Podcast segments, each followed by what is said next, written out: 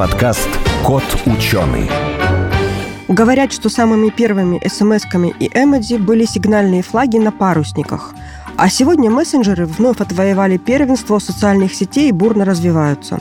Наряду с простыми приложениями для общения с друзьями есть целые корпоративные экосистемы с огромными библиотеками и искусственным интеллектом. Через несколько лет мы сможем увидеть мессенджер и без смартфона, который будет передавать друг другу прямо в мозг наши мысли, чувства и желания. Как мессенджеры изменят мир человеческой коммуникации, поговорим в подкасте «Кот ученый». Сухие цифры, графики и датчики, законы и формулы – скучно. Нужна ли наука в нашем обществе потребления и ярких рекламных слоганов? Пандемия и природные катаклизмы показали, что без науки нам в никуда. Это подкаст «Кот ученый», где мы попытаемся понять, что происходит в окружающем мире и постичь суть явлений. Сегодня в нашей студии Андрей Демин, генеральный директор Тада Тим. Здравствуйте. Добрый день. Давайте сегодня с вами поговорим на тему мессенджеров. Такая необычная тема, но я думаю, что это все-таки очень важно, потому что я вот недавно прочла такую статистику о том, что за последнее время мессенджеры стали популярнее социальных сетей, и все общаются там, а не в социальных сетях. Это для меня было очень удивительно, потому что я думала, что все-таки дети, там подростки, люди, они все сидят в социальных сетях, а оказывается нет они все перешли в мессенджеры, и они занимают гораздо больший объем и трафик, э, чем тот же самый там Facebook, запрещенный в России, или другие мессенджеры, которые не так популярны. Есть такая тенденция? Я думаю, что да, мы видим тоже нечто похожее.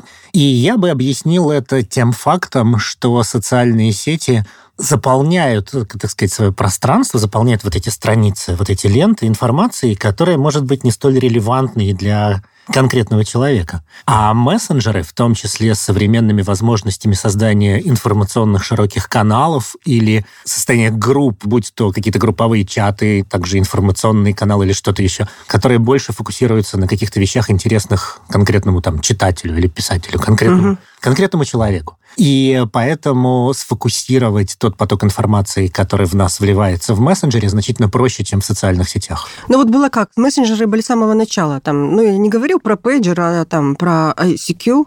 Какие там у меня еще были мессенджеры? Потом были социальные сети, а теперь обратно все возвращаются туда же, упрощают себе жизнь, что ли?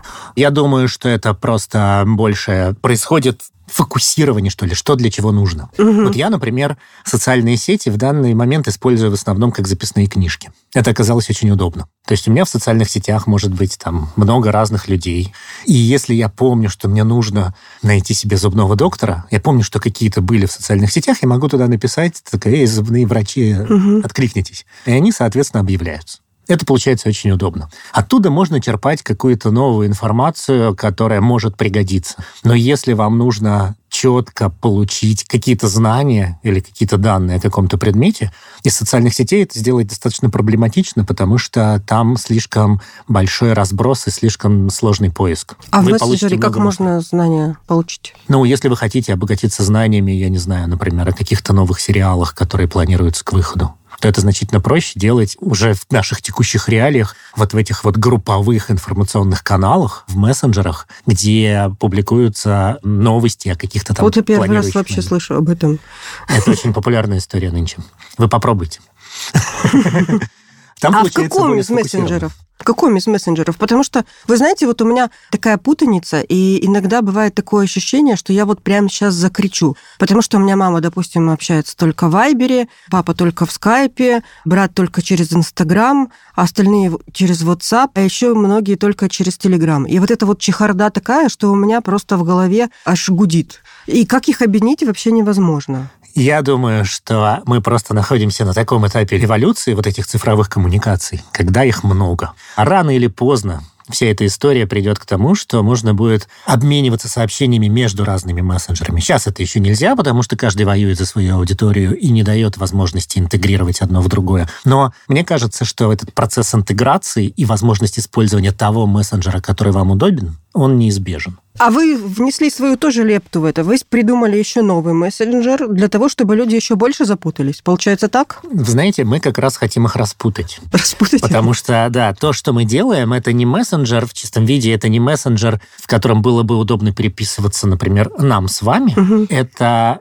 именно рабочий инструмент. Мы делаем мессенджер для бизнеса. Как планировщик, типа, да? Там, да, там есть возможность планировать задачи, там есть значительно более, ну, я бы сказал, удобная возможность добавлять новых участников этих чатов или удалять их. Угу. Именно с точки зрения работы. Мы делаем инструмент для работы. И мы как раз считаем, что это позволит нашим пользователям значительно более эффективно использовать вот эти новые подходы к коммуникациям, потому что мы разделяем рабочие коммуникации от персональных. А так надо? Очень многие говорят, что да.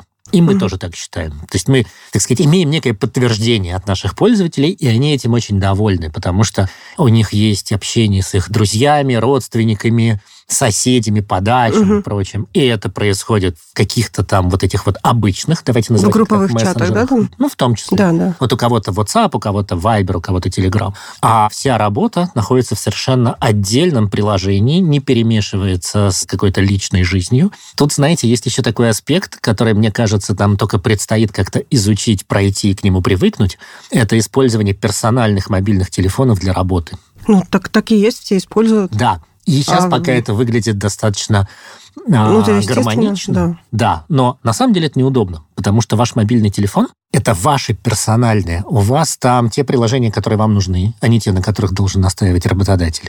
У вас там те картинки, которые вам нравятся, те подложки. Вообще, говоря, телефон тот, который вам удобен. Угу. А работодатель говорит, а давай-ка, парень, ты теперь будешь в своем любимом телефончике, да, еще вот это вот все, что нужно мне. Ой, я уловила вашу мысль. Это, кстати, очень хорошая мысль э, привить работодателю. Так я в 18.00 выключила рабочий телефон, и больше меня найти невозможно. Прекрасная вещь, да. Вот. Согласна, все вот согласна. Это мы да, да, да. То есть мы говорим о том, что, друзья мои, коли вы все равно используете персональные мобильные устройства, вам же неудобно таскать два телефона, например. Угу. Это вообще странно. Хотя многие до сих пор так и делают, но тем не менее. Мы делаем вам одно единственное приложение в телефоне, в котором вы работаете. И вы можете его отключить в 18.00 и включить на следующий день в 9.00. И за это время, вот в этом промежутке, вам не будут приходить уведомления, вам не будут вот это вот звонить, с работы, да, потому угу. что, ну, типа, ты не работаешь. А все остальное так, как вы любите, так, как вы привыкли. Ваши чаты с родственниками, ваши фотографии.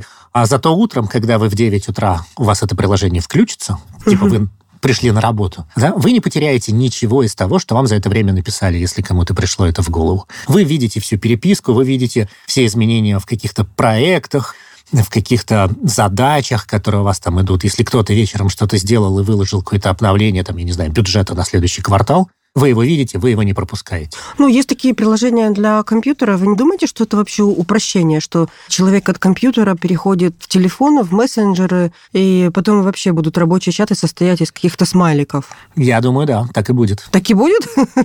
Прекрасно вообще. А это деградация наверняка? Нет. Нет? Нет. Я бы не назвал это деградацией, это изменение общения. А вот, кстати, я вот видела, что, допустим, в социальных сетях люди еще немножко стараются. Они там пишут развернутыми сложными сложно подчиненными предложениями, ставят знаки припоминания, а вот уже в мессенджерах никто не старается.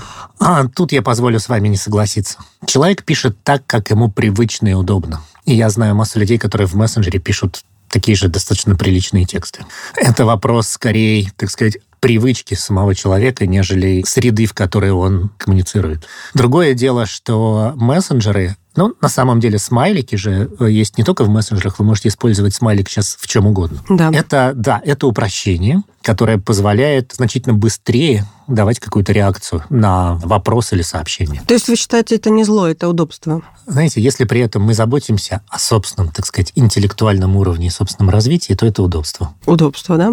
Но на них же тоже есть э, мода на смайлики и на всякие мемы. Вот то, что, допустим, можно было в прошлом году отсылать, в этом году уже считается неприличным. Я вот такое прочитала и э, задумалась вообще, и наверняка не буду больше пользоваться смайликами и всякими мемами, потому что, оказывается, на них тоже есть мода и есть рамки приличия, что вот, допустим, смайлик, э, допустим, смеющийся со слезами в нынешнем сезоне, в нынешнем году использовать уже неприлично, и это делать уже так, э, ну, это немножко говорит о том, что человек немножко прост. Или устарел, остался в прошлом. Ну да, да, да, да, да. Вы знаете, признаюсь честно, первый раз о таком слышу. Но охотно в это верю, потому что смайлики именно как выражение той или иной реакции. Это так сказать, тоже способ выражения своих мыслей, своего отношения к чему-либо. И, конечно, поскольку мир меняется, то и смайлики меняются. Нам, грубо говоря, нужны новые реакции на происходящее. Угу. А мир меняется все время. И я считаю, что это, наверное, где-то даже хорошо. И хорошо, что бизнес тоже с смайликами общается между собой. Я не думаю, что это хорошо или плохо. Поскольку у нас подрастающее поколение, вот те самые сегодняшние школьники, завтрашние студенты, послезавтра они придут трудиться. На работу, да. Да, в разные крупные корпорации или небольшие какие-то компании и команды. Или они должны подстраиваться под нас, или мы должны подстраиваться под них. Когда мы говорим про бизнес, мы всегда говорим про эффективность. Угу. Нам нужно, чтобы бизнес был эффективен. И мы стремимся к тому, чтобы каждый сотрудник крупной корпорации или небольшой компании был максимально эффективен. Это задача любого работодателя. Если смайлики позволят повысить эффективность, не переучивая их никуда, и позволят привлекать больше грамотных, квалифицированных людей на работу, молодых, то я считаю, что это хорошо. Ну, вот вы говорите смайлики и грамотные люди. Ну, это как-то оксюмерон какой-то. А почему вы думаете, что это связанные вещи? Если позволить людям общаться смайликами, и это будет привлекать их для работы в твоей компании, угу. но при этом они будут приносить ту пользу, ради которой вы их нанимаете, то почему бы нет? Если смайлики — та единственная причина, которая может их привлечь по сравнению с другими. Мне кажется, что борьба за ресурсы в ближайшее время будет происходить во всех смыслах, и в том числе за молодых, талантливых специалистов. Она только обострится. Их не становится больше почему-то, несмотря на рост численности населения Земли. Их, наоборот, становится где-то меньше, как мне кажется. И любые способы привлечения этих людей на свою сторону, мне кажется, будут очень востребованы. Давайте вернемся в мессенджеры. Вот вы говорите, что, скорее всего, они будут эволюционировать в ту сторону, чтобы объединиться, и можно было бы, допустим, в какой-то одной программе их всех получать вместе, не разбрасываясь и не переключаясь из одного приложения в другое. Угу. Может быть такое, да? Для этого они не должны выкупить друг друга, там э, компании не должны слиться, они могут просто договориться между собой. Я бы утверждал, что технически сделать вот угу. такую вещь вполне возможно. И рано или поздно это произойдет. Я искренне надеюсь, что у нас не останется один мессенджер на Земле, потому что тогда его развитие закончится. Для того, чтобы происходило какое-то развитие, нужно, чтобы была какая-то конкуренция, чтобы были несколько команд, каждая из которых думает в свою сторону и развивает свой продукт так, как они видят. И тогда mm-hmm. возникает развитие, технологическое развитие, эволюционное развитие в рамках вот этой конкуренции. Поэтому я очень надеюсь, что их будет достаточно много, но они научатся пересылать друг другу сообщения. Это то, чего нет сейчас. Когда-то лет, не знаю, 20 назад, может быть, уже больше. То же самое было с электронной почтой. Да, что было? Когда вы посылаете из одной программки электрическое письмо, а получаете в другой, то иногда возникали проблемы с кодировками, вы абракадабру получали. Ага. Было такое. Потом это научились как-то решать в процессе пересылки. Угу. То есть технически просто там одна среда смотрит, в какую надо отправить, какая у вас, и должным образом подготавливает этот текст, который вам отправили. И теперь вы, например, работаете на компьютере под управлением Windows, а отправляете на какой-нибудь MacBook, и это разные программы, это разные среды, но вы не задумываетесь об этом, потому что ваш оппонент получил ваше письмо и успешно его прочитал. Угу. А с мессенджерами сейчас не так. Из WhatsApp в Telegram послать невозможно. Из Viber в WhatsApp тоже невозможно. Для этого нужно, чтобы все были в одной программке. Но я уверен в том, что в каком-то очень обозримом будущем появится возможность работать в одном, который удобен вам, и не задумываться над тем, из какого вам пишут. Давайте дальше пофантазируем. Если эволюция таких коммуникаций идет, во-первых, к упрощению, а во-вторых, к интеграции всех мессенджеров, то можно же еще дальше дофантазировать до того, чтобы простые такие ответы, типа «да» и «нет», они сразу пересылались без мессенджера там, в мозг. Или, допустим, какой-то другой интерфейс, допустим, с мобильным телефоном, да, ну вот как сейчас, допустим, часы вибрируют, да, электронные, ну там же можно различить ответы, допустим, «да» и «нет», можно сразу по вибрации отличить. Угу. Ну да, плюс и минус, да, да и «нет». Можно таким образом сразу это и в мозг транслировать и убрать все эти посредники в виде всяких э, гаджетов, программ и все такое. А я думаю, что так и произойдет. И я думаю, что смартфоны, которыми мы сейчас все пользуемся, это тоже просто какой-то эволюционный этап, и они тоже исчезнут в каком-то обозримом будущем. Я затрудняюсь сказать, это 20 лет или это 40 лет, угу. но вряд ли это 100. Я бы вот на пару-тройку десятков лет ставил. А что ж тогда будет? Часы плюс очки? Вот как это будет, я не знаю. Потому что, на мой взгляд, тут есть большой вопрос, который никак не решен, над которыми уже наверное, вся цивилизация начинает задумываться. И, на мой взгляд, пока его не решить, невозможно двинуться дальше. И называется он «Право человека на его личную жизнь». Да, это кто, с чего мы начали? Это, тогда будет работодатель мне в мозг посылать сигналы круглосуточно. Это, во-первых. Во-вторых, не приведи Господь не только он. А клиенты недовольные? Недовольные клиенты, угу. дети, родители. Все будут параллельно слать вам что-нибудь в голову. И вы, во-первых, должны иметь возможность это отключить. Вы должны иметь возможность это как-то приоритизировать, потому что пока это в устройстве, которое управляется пальчиком, вы можете, условно говоря, не открыть вы видите вот эти вот уведомления, что у вас там есть? Я говорю, ну, я потом почитаю. Когда это приезжает непосредственно в голову, когда вы это слышите в тот момент, когда это отправили где-то на другом конце мира, вы не можете это запретить. Угу. Вот пока не будет определено, что является уровнем приватности доступным и как его реализовать при этом, мне кажется, что эти технологии не сильно дальше продвинутся и останутся на уровне каких-то опытных образцов. То есть уже вроде бы есть устройства, которые позволяют транслировать информацию куда-то вот прямо на уровне нейронов. Про них, по крайней мере, пишут. Ну, туда-обратно плохо получается. Получается либо в одну, либо в другую сторону. Таким образом. Может быть, это так сказать, замысел великого создателя, чтобы мы себя не погубили на пустом месте?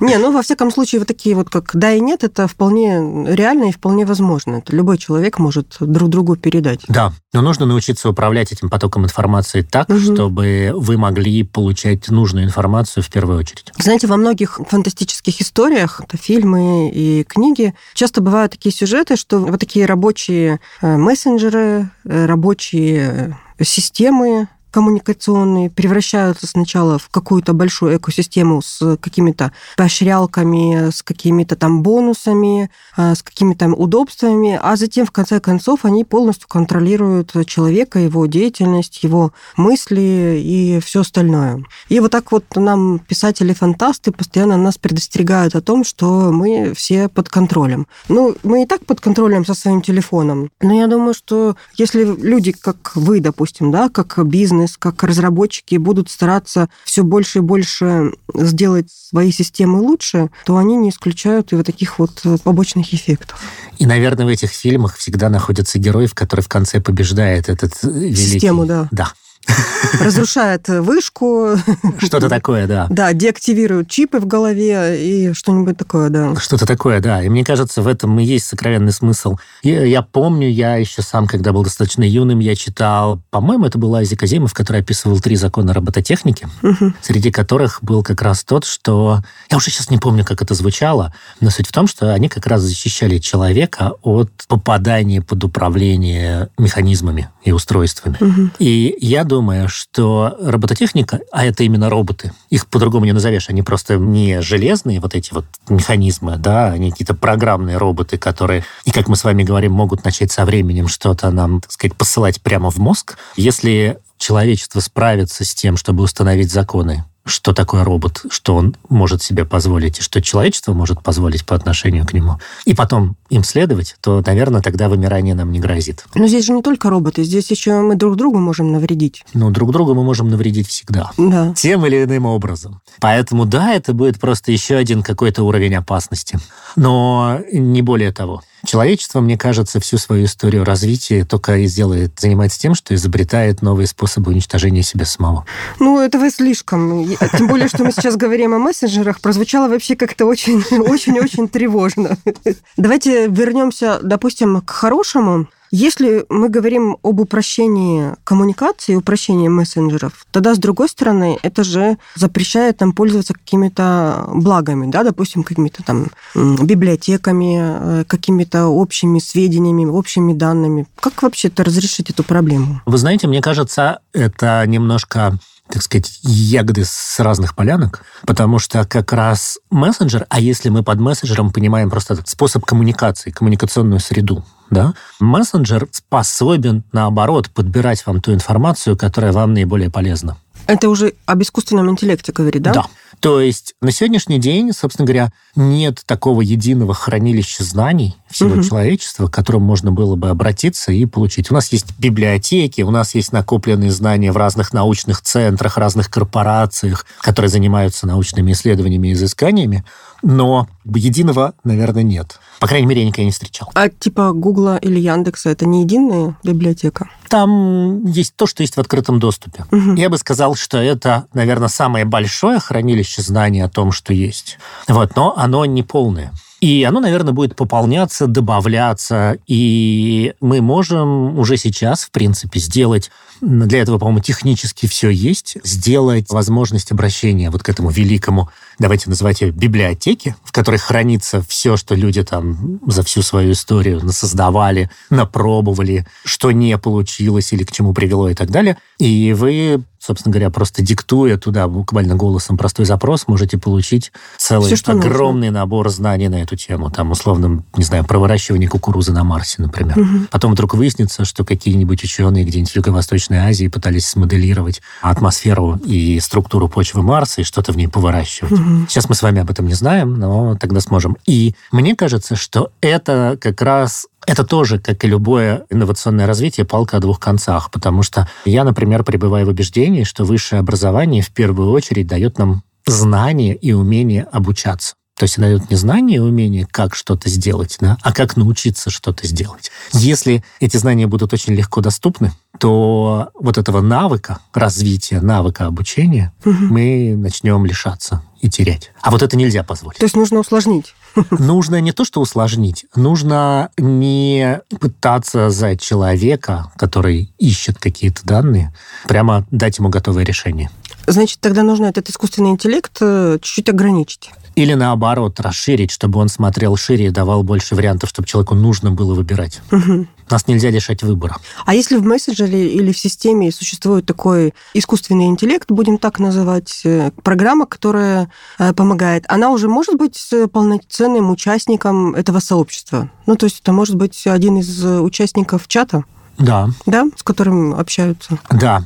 И... А потом мы заменим двоих сотрудников двумя такими, потом троих сотрудников тремя, и будет чат состоять из э, ботов. Ну, в в принципе, к этому-то все и идет. Угу. И я буквально на днях читал, что какие-то медики, сейчас забыл в какой стране, ну где-то у нас в новостях там на РБК что они провели первую полностью роботизированную операцию. То есть вот эти руки хирурга, да, уже заменили какими-то механизмами, которые могут полностью там что-то сделать. Соответственно, то, что можно формализовать и описать, можно заменить на робота. Но нам важно, наверное, не описывать все. То есть у нас должна быть всегда какая-то, какое-то место и пространство для творчества, потому что это тоже фильмы, которые нам показывают вот это апокалиптические картины мира, которые связаны не с тем, что люди изобрели что-то, что за них начало думать, а скорее наоборот, они изобрели что-то, что позволяет им не думать. Угу. Тогда вообще все перестают думать. То есть я имею в виду, что они получают весь необходимый набор сервисов, такие как виртуальные встречи с друзьями, завтрак, обед, ужин, они могут, собственно говоря, там с кушетки не вставать. И вот это вот, конечно, беда. Но я искренне верю, что это тоже некая фантастика, и такого все-таки никогда не будет. А я вот себе представила рабочий чат, в котором, допустим, вместо бухгалтера это уже чат-бот, который обладает навыками бухгалтерии, это тоже очень просто сделать, да? Потом заменим юриста, потом заменим менеджера по продажам, оператора колл-центра, всех их заменим ботами, и останутся у нас в компании только... Тот, кто все придумывает. Тот, кто все придумывает и дает им задания. Под главное, чтобы они не исчезли, и тогда все будет плохо. С какими вот самыми курьезными или странными запросами сталкиваются программисты, которые разрабатывают вот такие экосистемы для бизнеса? Знаете, я бы не сказал, что мы сталкивались с какими-то загадочными или курьезными запросами. А мы иногда сталкиваемся с неожиданным, то, что с нашей точки зрения не очень вписывается в понятие бизнеса, но тем не менее такое бывает. Вы знаете, когда ты смотришь на вот эти запросы чуть более подробно, ты понимаешь, что они действительно имеют смысл. Как правило, не припомню ни одного такого случая, о котором бы хотелось прямо рассказать, как вот какая-то анекдотичная ситуация, случившаяся в реальной жизни. Вот. Но не могу не отметить, что все больше и больше, так сказать, запросов, пожеланий и требований возникает к содержанию, наличию и возможностям, связанным с визуальной информацией. То есть это картинки и видеоролики. Все просят возможности работать с помощью картинок и видеороликов. А зачем? Мне кажется, что все больше и больше людей и не только людей помоложе, людей условных школьников, которые из визуальных образов получают значительно больше информации, чем, там, например, я. Но и людей совершенно разных, так сказать, занимающих разные посты, разные роли в различных бизнесах или организациях, интересует возможность или привлекает возможность получать информацию из видеоряда. Или передавать. То есть раньше, когда ты, например, кому-то рассказывал о каком-то новом инновационном продукте или решении, говорили, пришли документацию, пожалуйста, почитай. Да, да, да. Потом Пришлите говорили, презентацию. пришлите презентацию. Потом говорите, при- говорили, пришлите брошюрку. Мгм. А теперь говорят, а ролик есть на три минуты? И пока ролика нет, ты говоришь, нет, у меня есть красивые 15 слайдов. Такие, нет, 15 слайдов это невозможно. Нужен ролик на 3 минуты, в котором бы описывалось, ради чего вот это вот нужно. Или как бы вот было снято и показано. И тогда нормально. И все, так сказать, именно бизнес-коммуникации идут в эту сторону. Все хотят видеть какой-то видеоряд, из которого можно очень быстро уловить основную суть и принять решение, типа, что-то делаем или не делаем. Используем, не используем, производим, не производим, выпекаем, не выпекаем. Но именно на основе короткого видеоряда. Интересно очень. Так что, допустим, мессенджеры превратятся в такие типа ТикТока, только... Я думаю, что современная коммуникационная среда, Мгм. которая явно будет включать в себя мессенджер, она будет построена на основе мессенджера, просто потому что это быстро и удобно. Да, как мы говорили, это быстрый обмен сообщениями. И ты сам фильтруешь, сам настраиваешь, какую информацию тебе показывать. И вот это вот все. Они все больше и больше будут использовать изображения, видео и различные, то, что с давних пор называется словом мультимедиа возможности. То есть картинки, звук, разные видео, аудиоэффекты, и это станет основным средством передачи информации. В заключение нашей передачи сделаем какой-то вывод, что все-таки мы переходим в мессенджеры, да? До свидания, социальные сети. Я думаю, что у каждого найдется свое место. Мгм. Просто социальные сети как явление не столько техническое или технологическое, сколько социальное, раз оно социальная сеть, тоже найдет свое место в этом мире, да, и что-то будет характерно именно для социальных сетей, и социальные сети будут для чего-то конкретного, но не для общения, не для коммуникаций. А для коммуникации между конкретными людьми, будь то рабочие коммуникации, персональные коммуникации, обсуждение семейных каких-то вопросов или не знаю, строительство домов, это все, что мы делаем в жизни ежедневно, для этого будут использоваться, ну, скорее мессенджеры или то, во что они превратятся. Спасибо вам большое. Была очень интересная, по-моему, у нас беседа и информация, которая прозвучала. Хочу напомнить, что в нашей э, студии был Андрей Демин, генеральный директор Тада Тим. Наша передача была о мессенджерах и о том, как их использовать. И самая главная информация, следите, ма смайлики тоже есть мода, да? Абсолютно. Спасибо. Спасибо вам.